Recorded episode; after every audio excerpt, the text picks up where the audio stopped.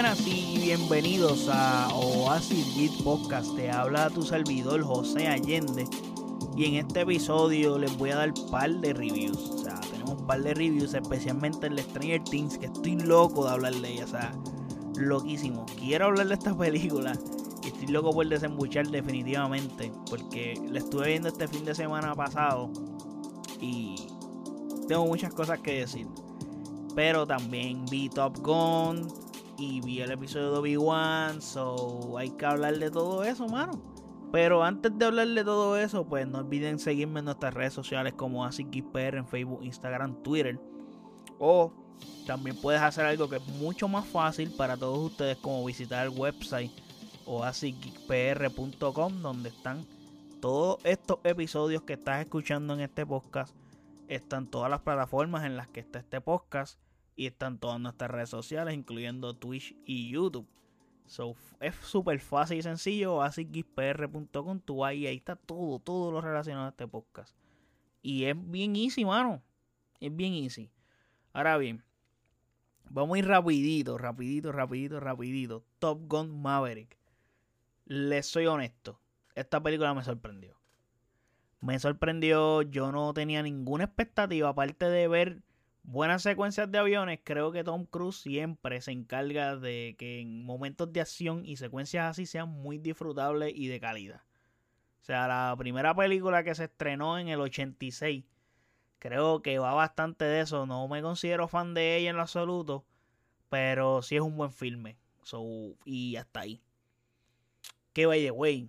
La película no sabía que era tan vieja, realmente. O sea, hasta recientemente que la volví a ver antes de ver esta nueva Top Gun Maverick y mano me topé con que la película es del 1986. Entonces, ¿qué sucede? Para mí y toda mi infancia y lo que llevo de adultez, yo llevo pensando que esta película siempre había sido early 90s.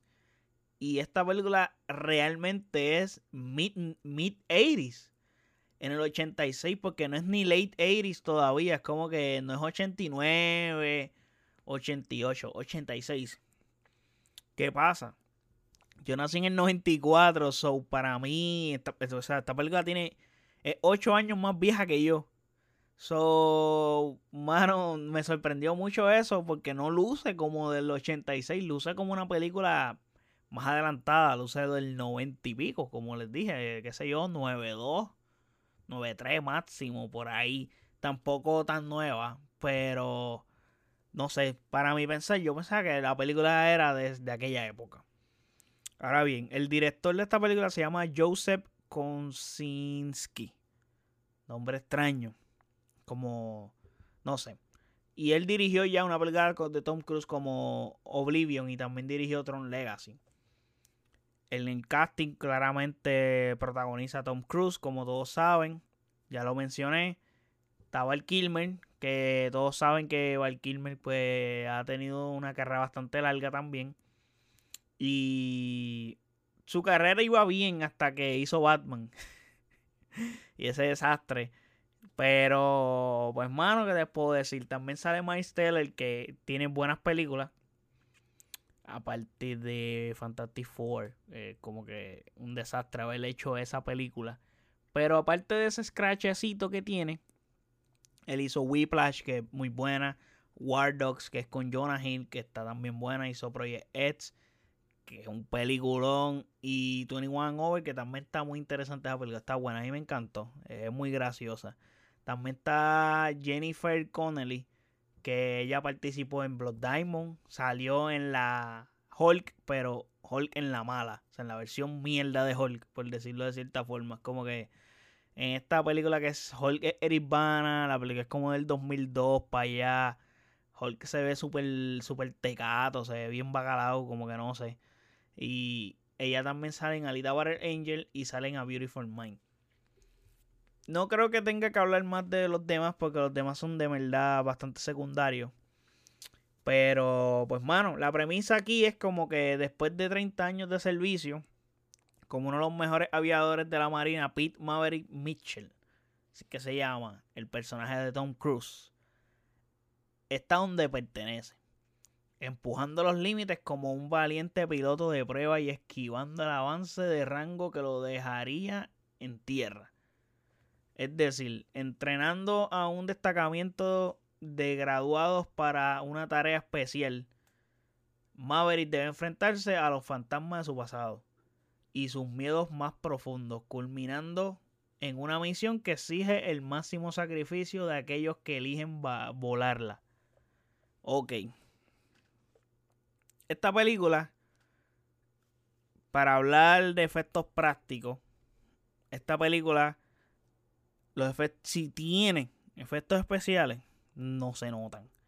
O sea, todo se siente y se ve muy real. La manera en que se hizo fue muy orgánica. Y me gusta que te transmite emoción y tensión. Esta película es bien épica. Hay mucha epicidad en ella. En las escenas de acción, de, o sea, de pilotear. Le voy a llamar escenas de acción, pero es como que son las escenas que te entretienen. Por eso es que tú viniste a ver ese show. Entonces, como que eso me gusta. Obviamente, tiene este, este flow de patriotismo y este flow de que los rusos son malos, de la Unión Soviética y de esa jodienda bien ochentosa. Pero, nada. Los norteamericanos, ya tú sabes que siempre en, en la premisa va a ser de que ellos son los buenos y los demás son los malos. So es parte de. Y como la película anterior, el corazón de esta película es la relación de los pilotos. O sea, la trama es bastante simple y no, no tienes que pensar mucho. Pero a su vez, ella te, te mantiene atrapado. Y esas secuencias de acción te tienen al borde del asiento. Es como que ahí, si tú te trincas, como que, y esto y lo otro, y así. Y más que Tom Cruise, que pilotea. O sea, él pilotea estos aviones e incluso obligó al resto del casting que aprendieran con un entrenamiento de unos 5 a 6 meses. Y eso le da mucho valor a este producto, de que todo sea bastante práctico. Se ha metido cámaras en las cabinas como para que se vieran las aceleraciones de los aviones, etcétera. eso me parece muy bien de Tom Cruise. Él ha aprendido bastante haciendo las misiones imposibles. Y hablamos de Misión Imposible en la. en el en el episodio anterior del trailer de la, de la 7. Y creo que, mano, se agradece mucho que todavía haya gente que siga creyendo en este tipo de cosas. Y Tom Cruise es alguien que se sigue tomando en serio estas secuencias y trata de hacer lo más realista posible. Eso se agradece muchísimo. Inclusive, antes de empezar la película, hay como un mini mensaje de él de que gracias por haber venido al cine a verle, etcétera. Y, mano, me parece bien. Ahora, hablando de la película, o sea, hablando de la trama, si no ves lo original, la puedes disfrutar de todas maneras. No es necesario ver la Top Gun anterior. Pero la película hace un buen trabajo en presentar toda la trama de cierta forma que no necesites información adicional ni ver la película anterior, como ya les dije. Y eso sí no está de más. Si la quieres ver, la puedes ver y así captas todas las referencias claramente. Pero no es vital, es como que. Ah, no vi Top Gun, no, es que yo no vi la primera. Mano, puedes ir a verla. La vas a entender, no te vas a perder. O sea, qué sé yo, como que no necesitas tanta. O sea, la película es bastante simple y te explican todo muy bien a un, a un ritmo de que esta película puede vivir sola sin haber tenido la primera, obviamente, pues le da un poco de mayor epicidad el hecho de que ya existe una y juegas con la nostalgia y la gente quiere ir a verla. Y la mayoría del público que la va a ver es por esa misma razón, pero aquí está adquiriendo otro público nuevo también. Como por ejemplo, en mi caso, no soy un público nuevo porque ya he visto la anterior y la revisité recientemente, pero entre comillas vengo siendo un público nuevo porque cuando esta película se estrenó yo ni a, mi mamá era adolescente. Ahora, mi recomendación, que sí, recomiendo que vayan y la vean, es que vayan al cine a verla. Definitivamente tienen que ir al cine a ver esta película. O sea, es como que tienes que ir sí o sí, mano, a verla al cine. Especialmente si puedes ir a una sala Dolby Atmos, sería espectacular.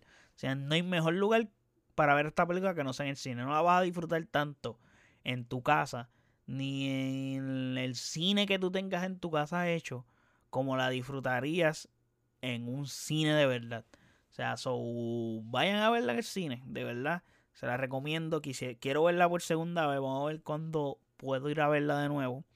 Porque tardé en verla. Pero, mano, de verdad la recomiendo. O sea, vayan a verla. Me gustó muchísimo. So, es una película muy disfrutable. Ahora bien, tengo que ir con Stranger Things ya, mano. Tengo que hablar con Stranger Things porque es que necesito desembuchar. Pero antes de decir cualquier locura de Stranger Things, tengo que decir que para comenzar, esta cuarta temporada está dividida en dos partes. Como ya les había dicho anteriormente, esta temporada tiene volumen 1 y volumen 2. En la que el volumen 1 tiene 7 episodios y el volumen 2 tiene 2. Que se va a estrenar el 1 de julio, básicamente en el 4 July Weekend. Eso está excepcional porque cogiste una fecha especial y con lo que duran estos episodios, aquí es que te digo yo. O sea, el, este, este volumen 1 del Season 4, los episodios mínimos duran una hora y 10 minutos. Son bastante largos para el estándar que ya tenían, pero por ejemplo, el último episodio del volumen 1, que es el séptimo, dura una hora y 40 minutos. Eso es literalmente una película. Entonces, mano, eh, hay que decirles que el trabajo está bien hecho. A pesar de que los episodios son largos, la serie te juquea. O sea, hace que, te quedes ahí viendo el que quieras saber más. Y Stranger Things siempre ha hecho eso. Ha hecho ese trabajo muy bien porque es una serie que te que, que hace que tú la quieras maratonear. So, está haciendo un buen trabajo para mí. Yo no maratoneo hace mucho. Y maratoneé Stranger Things a un nivel ridículo. Creo que recientemente maratoneé otra serie que no recuerdo ahora.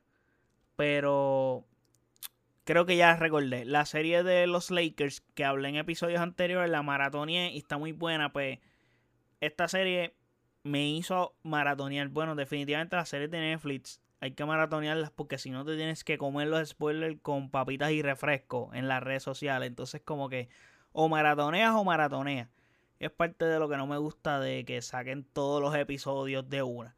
Pero pues, ese le, así que funciona Netflix. No se puede hacer nada. Ya no puedes hacer que la gente desaprenda a maratonear como ya suelen hacer. Pero, como les digo, los primeros episodios te va explicando básicamente lo que ha pasado entre el Season 3 y el Season 4, presentándote a estas nuevas amenazas que se presentan, etcétera. So, han pasado seis meses entre el episodio 3, que diga entre el Season 3 y el Season 4 de la batalla de Starcore, que es lo del mall que trajo terror y destrucción en Hawkins. Entonces, luchando con las consecuencias, el grupo de los nenes se divide. Como se, sea, como se dieron cuenta en el, Season 3, se acaba cuando los Bayers se van para otra ciudad, etcétera. Como que todo el mundo está haciendo sus cositas. Aparte, van a navegar con complejidades de la high school en las que las cosas no están facilitándose. Y en este momento en el que están todos tan vulnerables, surge una nueva y horrible amenaza sobrenatural que presenta un espantoso misterio que hay que ver si se resuelve, pero podría finalmente poner fin a los horrores que hay en el Upside Down. Ok. Antes de ir a la carne de la historia, etcétera, tengo que hablar de dos personajes en particular que es que no me gustan y también y son de los nuevos. Introducen varios, varios personajes nuevos, porque pues siempre hay que introducir personajes en cada temporada. es parte de. Pero ¿qué pasa con este personaje? O sea, con estos personajes. Es que hay un chamaco que es el más popular, el líder de la escuela. O sea, es como que este líder del equipo de baloncesto, etcétera, pero es muy cliché. Como que lo vi medio forzadito su personaje, no lo sé, es muy tonto, muy estúpido, como que I don't know tiene todo menos, menos, menos cerebro. Y, y hay uno que es como un marihuanero. No me gusta porque no compone absolutamente nada. Es como que sí, tenemos un dude que es mafutero y ya. No hace nada en la trama, no compone nada. Yo espero que componga algo en los otros dos episodios que faltan porque imagínate, es como que... Nada, mano, solamente por darte un guiño de, de que pues en los 80 se fumaba también. O sea, es como que hay de todo aquí. So, eh, no sé. esta serie es 70% música y hace excelente ese trabajo. O sea, se nota el aumento de presupuesto aquí. Esta serie nunca ha lucido mal en efectos especiales ni nada, pero me parece que aquí Netflix sí se encargó de no tener ningún tipo de limitaciones en este producto, definitivamente. Y desde la duración de los episodios, claramente que lo expresé hace un rato, que duran bastante, hasta los efectos especiales. Inclusive el villano está hecho con efectos prácticos, como que es un traje de verdad. No es hecho a computadora y por eso es que luce tan bien constantemente. Y el CGI lo usan en momentos breves, en el mismo villano y en otras cosas. Y se ve muy bien, o sea, está bien logrado. No se ve tan como que a computadora. Se podría decir de cierta forma como que acartonado. No se ve así. Y, mano, me gustan mucho las referencias que vi. Que dan a entender lo, lo detallada que es esta serie. Y lo bien hecha que está. Por ejemplo, en una escena, Dustin dice: Never tell me the odds. O sea, esto es una clara referencia a Star Wars cuando Han Solo le dice a. le dice eso así, Tripio. Y eso está nice. Tiene par de referencias así. O sea, es como que tengo unas algunas aquí anotadas, pero hay unas cuantas. Y ya hemos visto en Stranger Things que usan Star Wars como referencia anteriormente. O sea, y Star Wars estaba siendo súper popular en los 80, especialmente. Es como que los 80 Star Wars están muy atados. Y otra referencia bien nice en la que hace una clara referencia a los 80 completamente es que el taxista que lleva a Murray a la casa de Joyce tiene una foto de Hulk Hogan. Ahí va y es una foto de la época de los 80s. Super nice eso. También vemos otra referencia bien clara a Carrie, que es donde humillan y le tiran hasta líquido a una persona con poderes, aquí refiriéndose a Eleven. Y eso es súper de Carrie. So, no, hay, no hay forma que tú pienses en otro personaje que no sea ese del cine. O Dustin tiene otra referencia y esta vez con los X-Men, que dice como que, ah, yo pirateé la base de datos de los policías, pero gracias a Cerebro. Y es como que Cerebro es el, es el dispositivo que usa Profesor X para encontrar a los otros mutantes, poder conectarse, como que multiplicar su poder de telepatía. Él lo usa por ahí. También los buyers consumen la serie de Ewoks.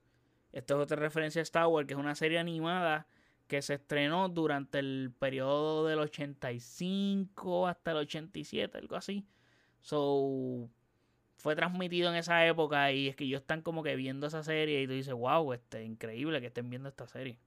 El villano de esta serie tiene una gran inspiración a los monstruos como Pennywise y Freddy Krueger.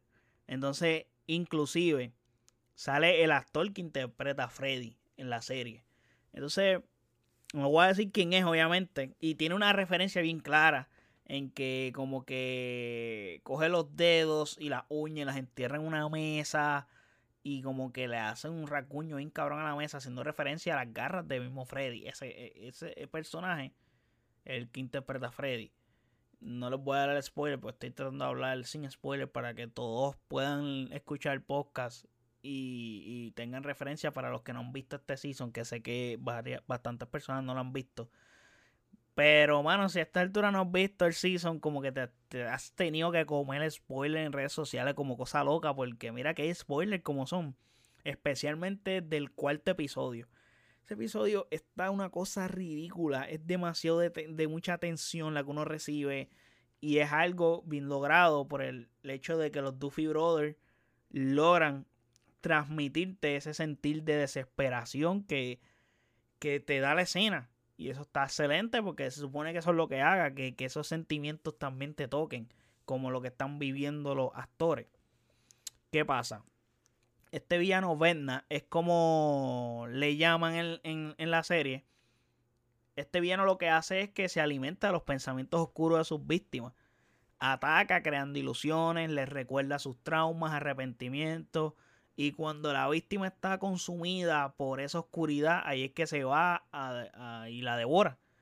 Y, mano, se ve que claramente la referencia a estos dos iconos del cine, de, de terror o de horror o de misterio, lo que sea, como Freddy y Pennywise, que se alimentan de la debilidad mental de sus víctimas.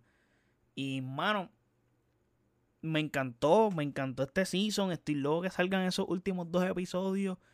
Y hay un rumor, porque habían dicho que aquí se acababa la serie, pero hay un rumor que va a haber un quinto season. Hay que ver cómo se acaba esto, porque en este season explican muchas cosas que no te habían explicado. Y hay cosas que tienen mucha más coherencia y sentido. Y hay preguntas que se responden, preguntas que nadie se hacía o nadie había hecho que también se hacen y también son respondidas.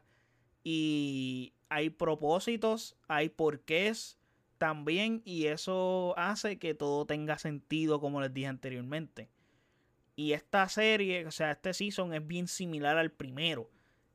Y me gustó mucho. Yo creo que el primero es súper especial y súper casi perfecto.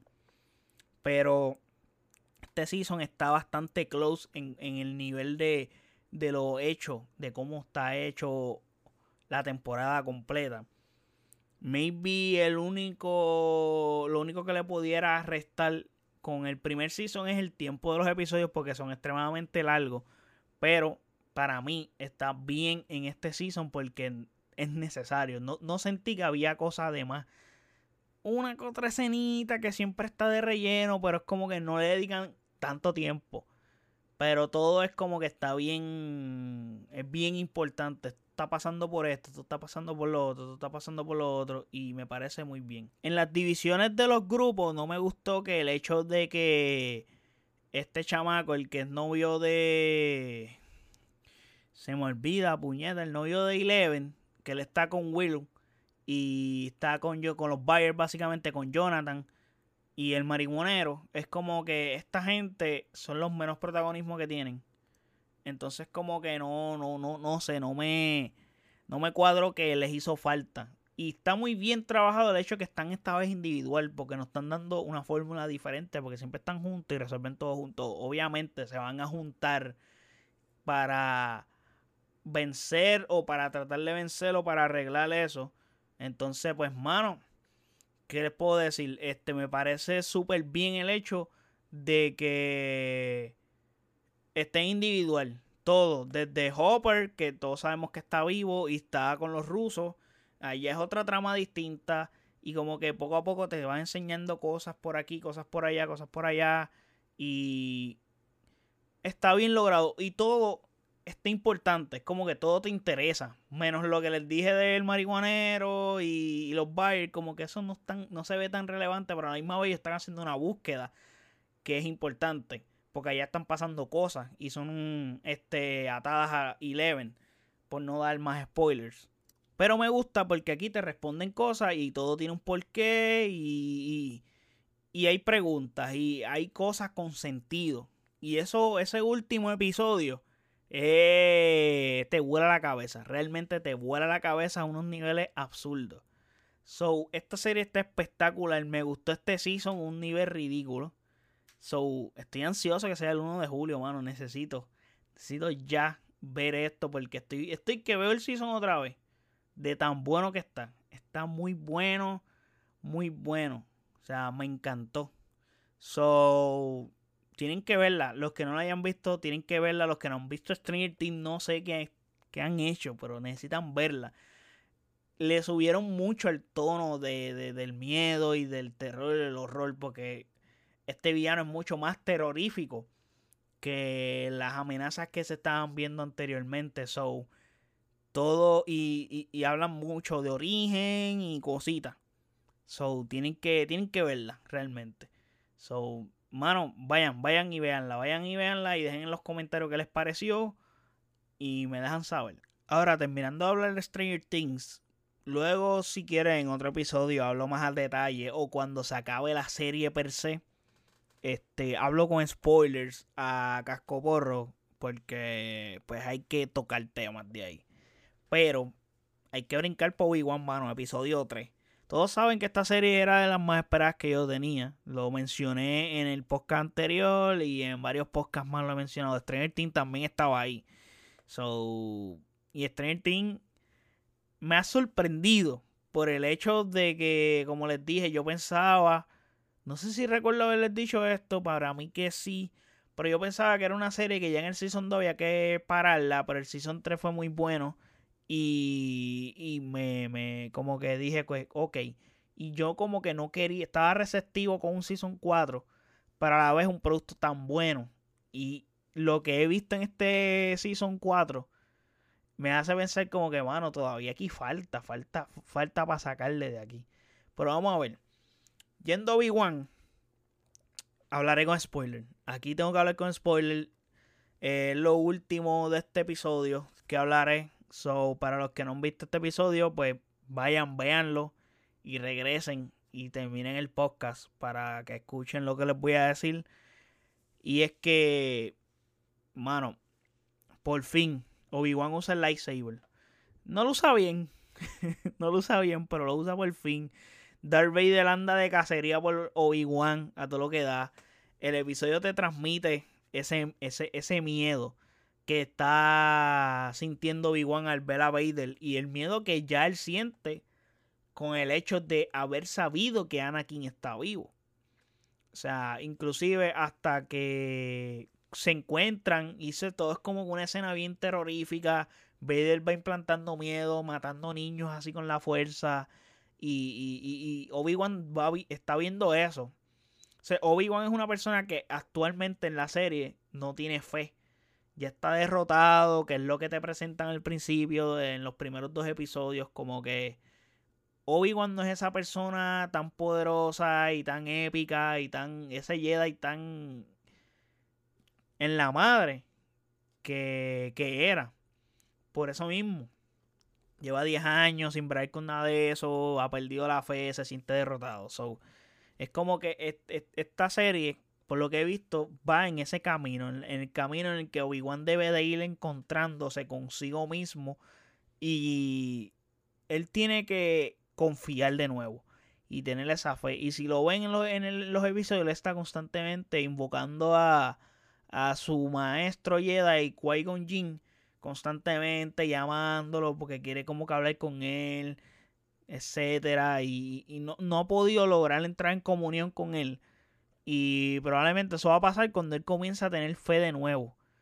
O cuando, mano, sea súper necesario que pase. Y entonces faltan tres episodios más. Estos tres episodios supone que sean bien épicos porque ya vimos el primer enfrentamiento de Vader con Obi-Wan y Vader decidió hacer lo que le dio la gana con Obi-Wan y siento, siento que fue una oportunidad un poco desaprovechada, un poco, pero a la misma vez yo entiendo que esta no es la primera vez que se van a enfrentar, obviamente va a haber un enfrentamiento final, al final, valga la redundancia, so, mano, está bien, me gustó lo imponente que está Vader aquí, matando niños y toda una cosa ridícula. Vemos su templo en Mustafar. Bien, el templo se ve bien cabrón, es como un trono bien chévere. Y tú dices, wow, ¿qué es esto? Se ve en la madre.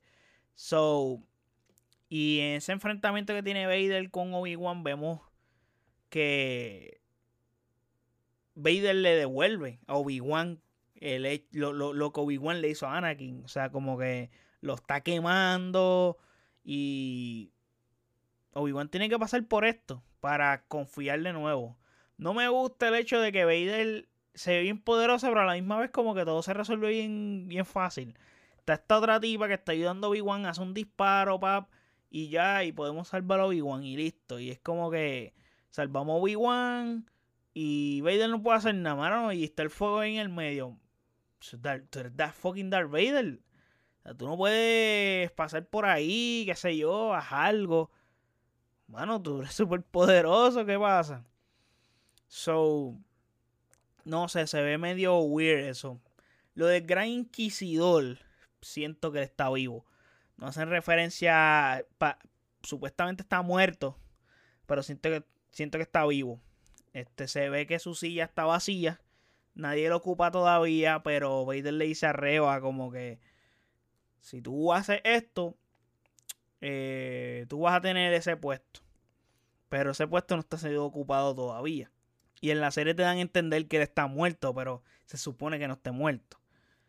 Ok.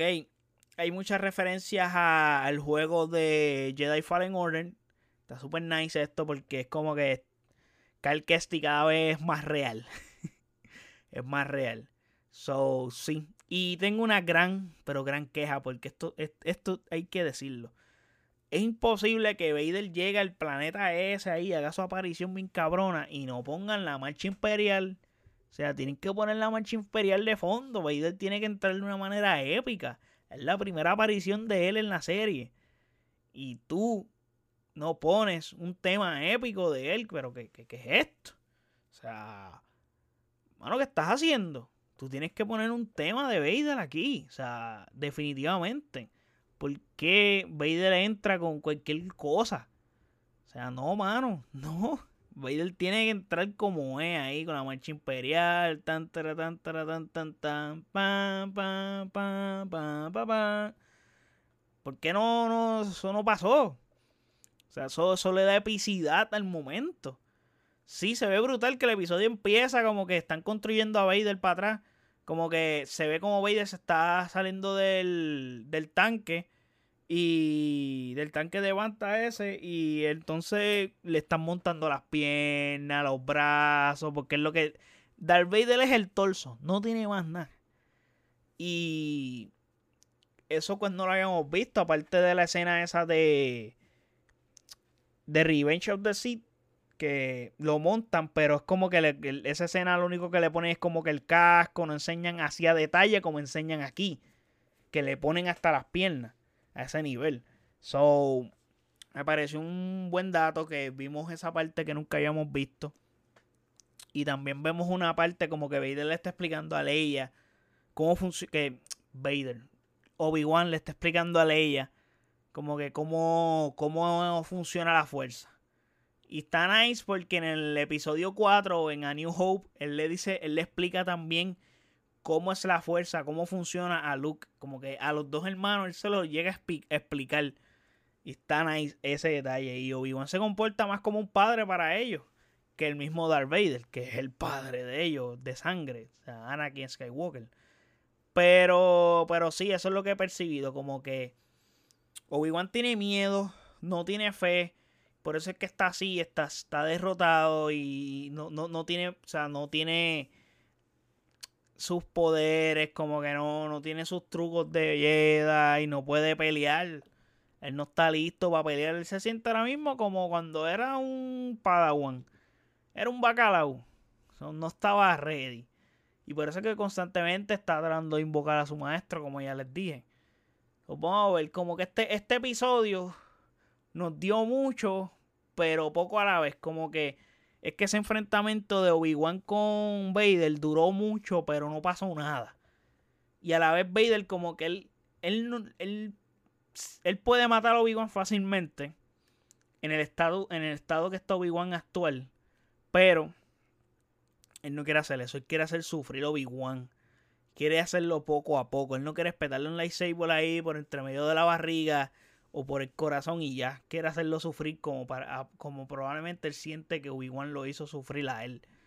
Y ahí pues este siento que es donde está el Ichu. Y la coreografía de pelea de ellos dos es horrible. Es desastrosa. Hay que decirlo, es desastrosa, es horrible, horrible. Se siente como la pelea de Vader con Obi-Wan en A New Hope súper mal. O sea, no estamos en el 1979, gente. Estamos en el 2022. O sea, que había que mejorarla. No, no, no pretendo que, que sea una coreografía estilo Clone Wars, Yoda brincando así por encima de las otras personas, ¿no? Pero no sé, mano, algo mejor que lo que es lo que vi.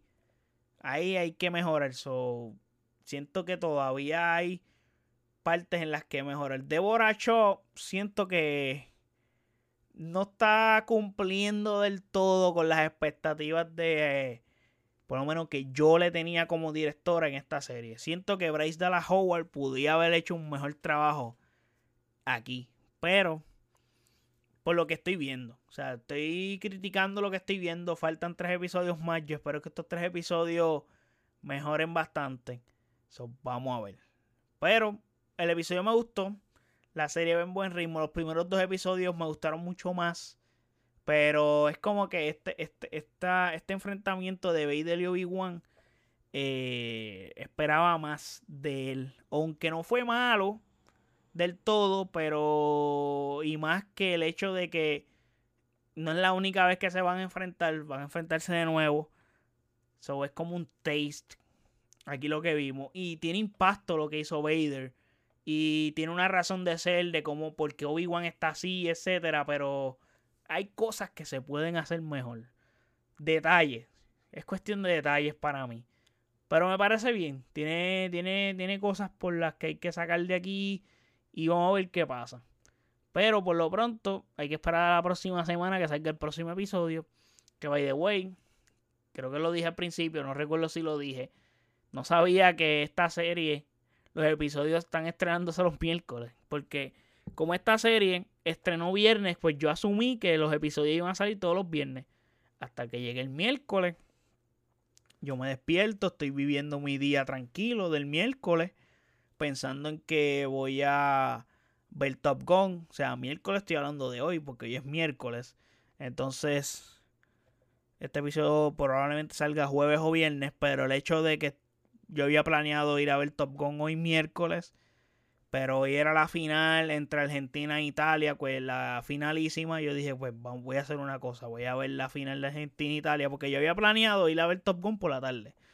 Pero recordé, ok, yo estaba pendiente de ese jueguito de Argentina pues quiero ir a ver el juego de Argentina. O sea, quiero ir, ¿no? Voy a verlo aquí en casa porque no puedo ir a Wembley porque estoy en Puerto Rico. Obvio. El punto es que quería ver el juego. Pues, ok, vamos a ver el juego. Pues voy a ver el juego, pap. Cuando lo estoy viendo, estoy en redes sociales, chequeo. Ah, veo cosas referentes al. Ah, yo, mi cara, al ver el episodio de Obi-Wan.